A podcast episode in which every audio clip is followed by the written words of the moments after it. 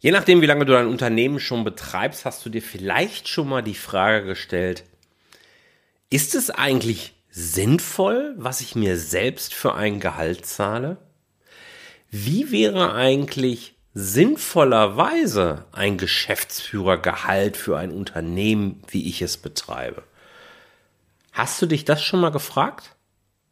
Wenn ja, habe ich eine gute Nachricht für dich. In dieser Episode kommt die Antwort. Herzlich willkommen zu Rosartig, der Unternehmer-Podcast von deinem Personal CFO.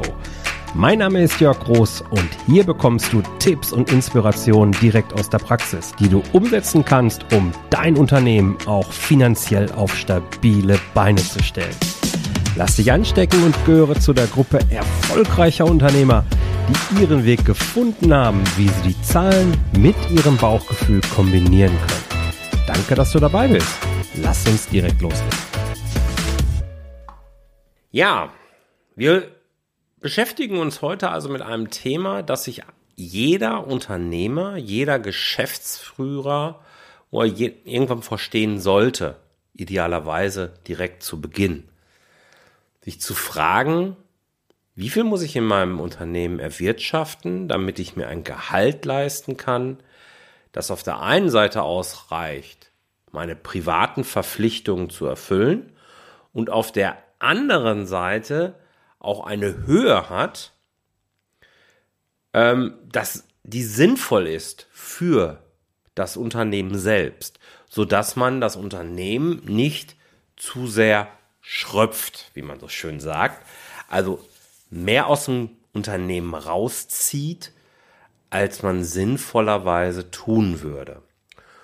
Und natürlich ist es so, dass wir hier eine steuerliche Antwort geben können, wo ich aber nicht viel zu sagen darf, weil ich eben kein Steuerberater bin. Es gibt natürlich gerade beim Wechsel von Einzelunternehmen in die GmbH-Struktur, gibt es eine Antwort, die man geben kann. Da sprich gerne mit einem Steuerberater. Ich möchte mich hier auf die betriebswirtschaftliche Perspektive beziehen und habe übrigens auch in meinem Buch Finanzielle Stabilität für dein Unternehmen, wenn du das noch nicht hast, dann rate ich dir, besorg es dir. Du kannst es bei Amazon bestellen, du kannst es in deiner Buchhandlung vor Ort bestellen, kannst es aber auch direkt über meine Webseite bestellen. Den Link packe ich dir gerne in die Show Notes. Und da gehe ich auch genau auf dieses Thema speziell ein weil es eben sehr, sehr wichtig ist, dass wir uns damit beschäftigen, wie viel darf ich dem Unternehmen entnehmen, ohne ihm zu schaden, in dem Sinne, dass ich die finanzielle Stabilität meines Unternehmens gefährde. Nun lass uns nochmal klarstellen, dass ich mich an wachsende Unternehmen wende, die heute ein, eine gute Position vielleicht schon haben, die schon ein paar Jahre am Markt sind und im Rahmen des CFO-Services, den ich erbringe, arbeiten wir ja dann auch daran, dass die Finanzzahlen sich sinnvoll weiterentwickeln. Und ja, natürlich darf es so sein, dass du auch als Unternehmer, und ich bin ehrlich, es sollte auch so sein, eben gutes Geld verdienen kannst. Und von mir aus kannst du dich auch dumm und dämlich verdienen. Aber bitte hab immer im Hinterkopf, dass die finanzielle Stabilität deines Unternehmens eben auch Teil der Verantwortung ist, die du deinen Mitarbeitern gegenüber trägst. Ich höre so häufig, gerade in den 360 Grad Business Analysen, die ich ja mit vielen äh, Neukunden mache, beziehungsweise mit Kunden, die auch nur mal reinschnuppern wollen, die einfach mal eine, eine externe Perspektive haben wollen und dann Schritt für Schritt Fahrplan haben wollen. Da gehen wir all diese Themen dann einmal durch und besprechen das auch, wenn es denn passend ist, wie die Finanzkennzahlen aussehen, aussehen sollten. Und das Geschäftsführergehalt ist dann natürlich eine sehr, sehr wichtige Stelle. Also die finanzielle Stabilität steht an vorderster Stelle. Und dann kommt aber auch gerne dein Gehalt. Und du weißt es von mir, hast es hier schon oft genug gehört, dass ich sage, als Gewinngröße, als Zielgewinngröße streben wir 20% vom Rohertrag an. Und damit das möglich ist, darf natürlich das Geschäftsführergehalt auch nur eine gewisse Größe haben. Und da ist es jetzt abhängig davon, wie viel Rohertrag erwirtschaftest du mit deinem Unternehmen? Wo stehst du denn gerade? Bist du noch relativ am Anfang? Hast vielleicht bis zu 200.000 Euro im Jahr an Rohertrag? Oder bist du schon ein sehr etabliertes Unternehmen, das gerade weiter wächst und hast schon mehr als eine Million Euro Rohertrag erwirtschaftet?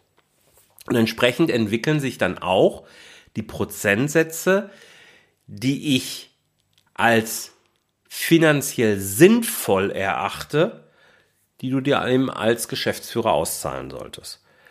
Bis zu 200.000 Euro Rohertrag sage ich gerne so 30 Prozent davon, also 60.000 Euro im Jahr, sind dann eine sinnvolle Größenordnung, die du dir als Gehalt auszahlen solltest. Bis zu 500.000 Euro sind es 20 Prozent. Bis zu einer Million sind es 10 Prozent vom Rohertrag und ab einer Million bleibt es dann bei so rund 5 Prozent. Das sind Orientierungsrahmen, wo du dich hin entwickeln solltest. Ich weiß, der eine oder andere denkt jetzt, uff, ähm, nö, davon kann ich privat vielleicht gar nicht leben dann weißt du eben, wohin du hinwachsen musst als Unternehmen, damit du dir das sinnvollerweise entnehmen kannst, was du solltest. Aber beachte eben auch die andere Perspektive. Ich kenne nämlich viele, die nehmen sich deutlich weniger. Und als, wenn es dann mal zu einem Verkauf des Unternehmens kommt, werden ungefähr diese Größenordnungen angesetzt, um den Unternehmenswert objektiv vergleichbar zu gestalten. Auch eine Perspektive. Und